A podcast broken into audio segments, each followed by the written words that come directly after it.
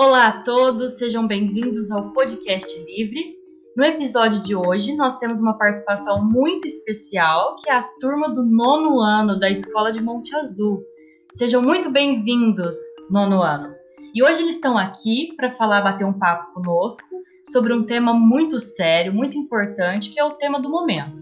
Mas afinal de contas, por que nós escolhemos bater um papo sobre, de, sobre depressão? Da onde surgiu essa ideia? Bom dia, Thaís. Bom dia, pessoal.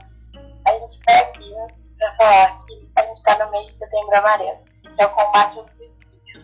E a gente, se você precisa de ajuda, é só você desabafar e ligar para o CVV, que é o Centro de Valorização da Vida. O número é 188.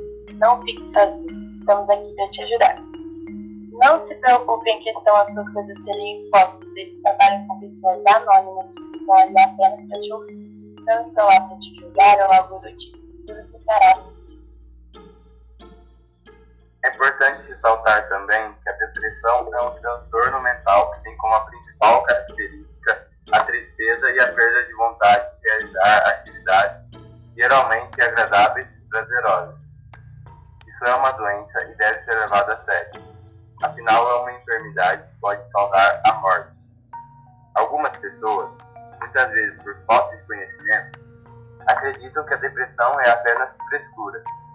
Mas ao essas pessoas falarem isso para os depressivos, pode apenas piorar a situação da enfermidade.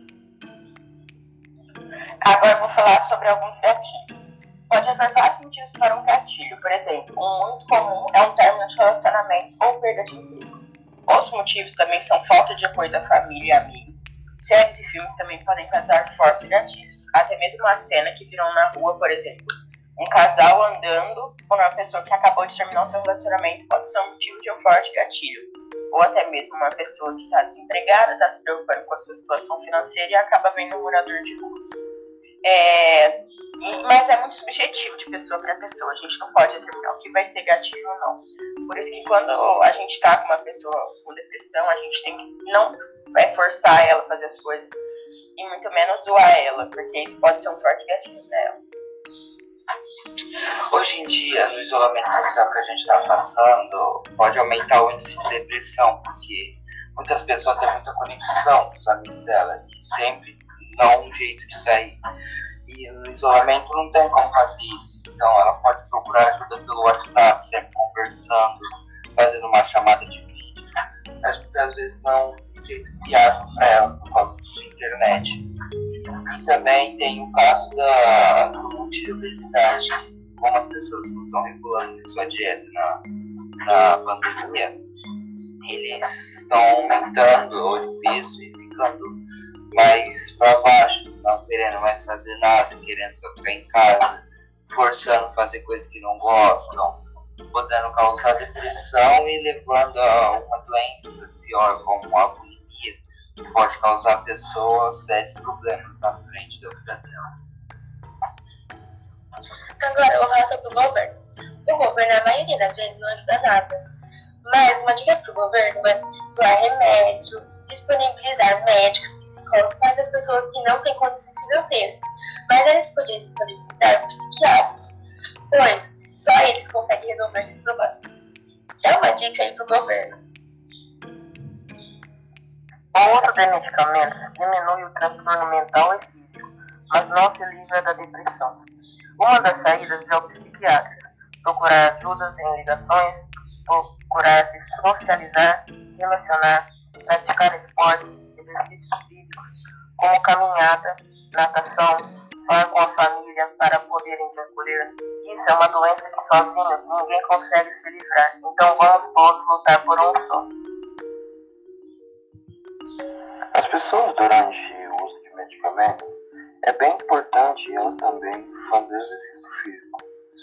Correr atrás para que tudo isso acabe. Porque quando elas ficam paradas sem fazer nada de exercício ou algo que interessa, o uso de medicamento não será eficaz. O melhor remédio é você próprio, pois você conhece suas dificuldades as coisas que você gosta, o que te faz bem. Então, utiliza as coisas boas que te faz bem para fazer você escapar dessa situação. Ou seja, procurar fazer hobbies, né? Procurar ocupar a mente, é, procurar ajuda, falar sobre o, seu, o que você está sentindo, ligar lá no número que a Sara indicou, é, ir atrás de um psicólogo, de um psiquiatra e tentar investir em formas de melhorar sua autoestima, né? Em coisas que te façam bem mesmo. Acho que essa é a, a mensagem final que o nono ano passa aí para os nossos ouvintes. Então é isso, pessoal. O tema é sério, é muito importante se informar e, e, é muito importante buscar tratamento, né? E tem cura sim. A gente espera que vocês tenham curtido, gostado e nos vemos no próximo episódio. Um abraço a todos, obrigada, nono ano, e até lá. Tchau!